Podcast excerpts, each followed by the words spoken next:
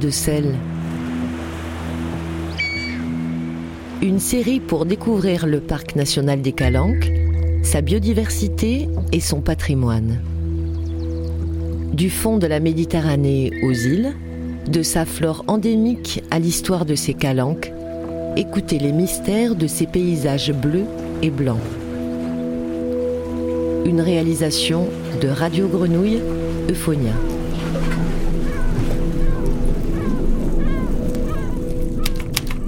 Épave de Tiboulin de mer, Marseille, entre Tiboulin de mer et les Goudes. Profondeur 51 mètres. Voilier de commerce antique, coulé entre 116 et 120 après Jésus-Christ.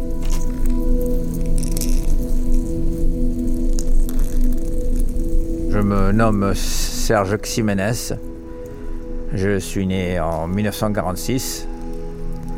Donc euh, j'ai commencé la plongée en 1954. Alors je suis moniteur, moniteur fédéral deuxième degré et puis euh, instructeur en archéologie subaquatique de la Fédération française d'études des sports sous-marins. J'ai créé le groupe de recherche archéologique sous-marine en 1972. Les, premiers, les premières fouilles qu'on a effectuées, c'est dans les années 1975 avec euh, un bateau qui revenait de Finlande, le Gunesa. Puis on a trouvé une épave euh, époque euh, du Haut Moyen Âge, époque sarrasine. C'est la quatrième trouvée en Méditerranée, tout au moins sur les côtes françaises. Ensuite, on a fait des fouilles, on est parti faire des fouilles dans un port romain qui se trouve entre Carreau et Port-de-Bouc. Ça nous a permis aussi de faire plonger des gamins sur ces sites, puisque c'était pas profond, ça dépassait pas 4 mètres de profondeur. Et ils fouillaient euh, peut-être même mieux, ils étaient plus observateurs et trouvaient beaucoup plus de choses que nous.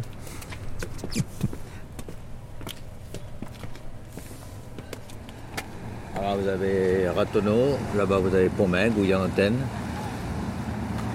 Tout au bout, au bout, au bout, au bout, vous avez Carreau. Là-bas, vous avez Niolan. Là-bas, vous avez les sacs.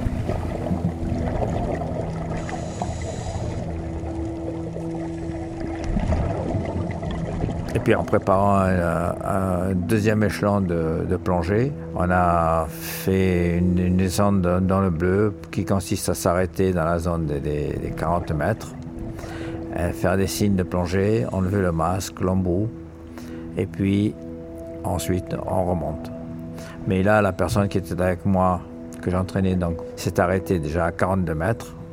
Et puis le temps de faire ses exercices, on était à 48 mètres. Et à ce moment-là, je, lui ai fait signe, on arrête, on remonte. Et puis j'ai aperçu le fond, donc je lui ai dit non, non, on va regarder. Et sur le fond, j'ai vu un chantier plein d'amphores, des amphores des à huile d'Espagne, des amphores romaines. Et j'avais l'impression d'avoir un troupeau d'éléphants qui était couché sur le fond. Donc on a, on a déclaré ce, site archéologique et on a fouillé pendant plus de dix ans.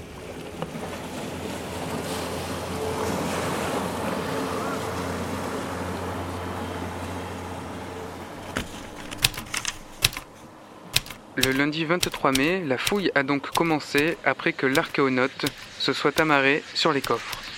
Les équipes étant constituées, la suceuse branchée au compresseur BP, les plongeurs ont pu travailler dans le carré A. 25 mètres carrés du site ont été dégagés, ce qui a permis de remonter une quarantaine d'amphores ou cols d'amphores. Dressel 2-4 avec une marque sur la pointe. Dressel 14, Dressel 20 deux tailles différentes avec marque. Dressel 28, Pélichet 47, Piriforme, deux tailles différentes. Extrait du relevé de fouilles de Serge Ximenez, Drasme, 1977. C'est un bateau qui fait 30 mètres de long. On a trouvé 23 types d'amphores différents, des amphores qui viennent de la région de Venise, des objets qui viennent de la région de Rome, de Narbonne, de Tunisie, des amphores, des objets qui viennent de Rabat Salé, Maroc. Et puis le gros du chargement, c'était des amphores à huile qui venaient d'Espagne, Guadalquivir, Cadix et Cordoue. On a des marques de potiers qui nous indiquent que ces amphores étaient fabriqués dans la région de Cordoue. ça transportait de l'huile. On a quelques amphores vinaires, quelques amphores à saumure. On a trouvé un tampon qui servait à marquer les, les, amphores, les bouchons d'amphores. L'armateur s'appelait Aciliorum et à l'autre extrémité du tampon, il y avait Cos, donc consul, et Véter. C'était deux, consuls qui ont régné en 116 de notre ère. Donc l'épave ne peut pas avoir coulé avant, puisque autrement le tampon n'aurait pas existé. Et on, estime cette épave entre 116 et 120 à peu près. On a trouvé aussi beaucoup de, de pectènes. C'est les coquilles Saint-Jacques. Il y a deux types, il y a ceux de, de Méditerranée et ceux de l'Atlantique. Et celles qu'on a trouvées, elles viennent de l'Atlantique.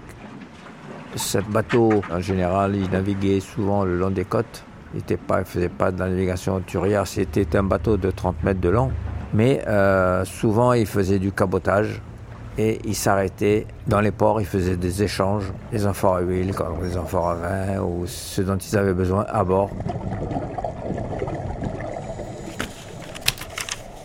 Nombre de plongées effectuées sur l'Archéonaute. Plongeur du Drasme, 56. Plongeur Sermar, 83. Plongeur Grasme, 83. Au départ, euh, on plongeait un quart d'heure, 20 minutes au fond. Et puis au fur et à mesure des dernières années, on arrivait à faire une heure au fond. Alors une heure au fond, c'est plus de deux heures de décompression. Le matériel s'est perfectionné, on avait du, matériel plus important. Et quand on plonge, on est limité d'abord par la profondeur, par le matériel, on plonge avec de l'air. Donc euh, l'air, il y a 21% d'oxygène et 79% d'azote l'air après 60-65 mètres devient toxique, pour ainsi dire. On, a ce qu'on appelle l'ivresse des profondeurs. Si on plonge plus profond, on est obligé de changer de gaz. On enlève de l'azote, on enlève un petit peu d'oxygène et on met de l'hélium. Là, après, ce sont, des plongées très, très, très, très techniques et très poussées. À l'origine, quand on trouvait quelque chose, les plongeurs avaient le droit à un tiers des objets sortis. Par exemple, on trouvait trois amphores, il y avait une amphore pour le plongeur et deux amphores pour l'État.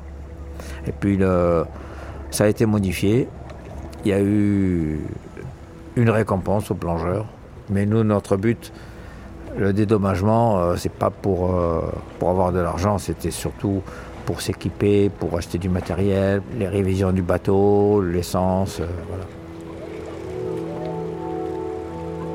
On essaye de sauver un patrimoine culturel qui appartient à tout le monde. Et ça nous permet ensuite de les mettre dans des musées pour les montrer euh, aux gens qui s'intéressent à l'archéologie.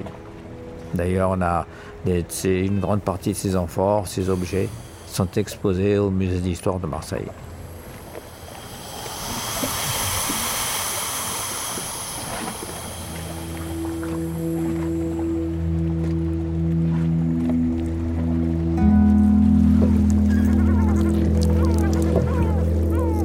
Calcaire et de sel. Plongée sur l'épave de Tiboulin de mer avec Serge Ximénez. De calcaire et de sel. Une série sonore coproduite par Radio Grenouille Euphonia et le Parc national des Calanques, bénéficiant du soutien et de l'appui technique et scientifique du DRASM pour cette série dédiée à l'archéologie sous-marine. Réalisation Jean-Baptiste Imbert.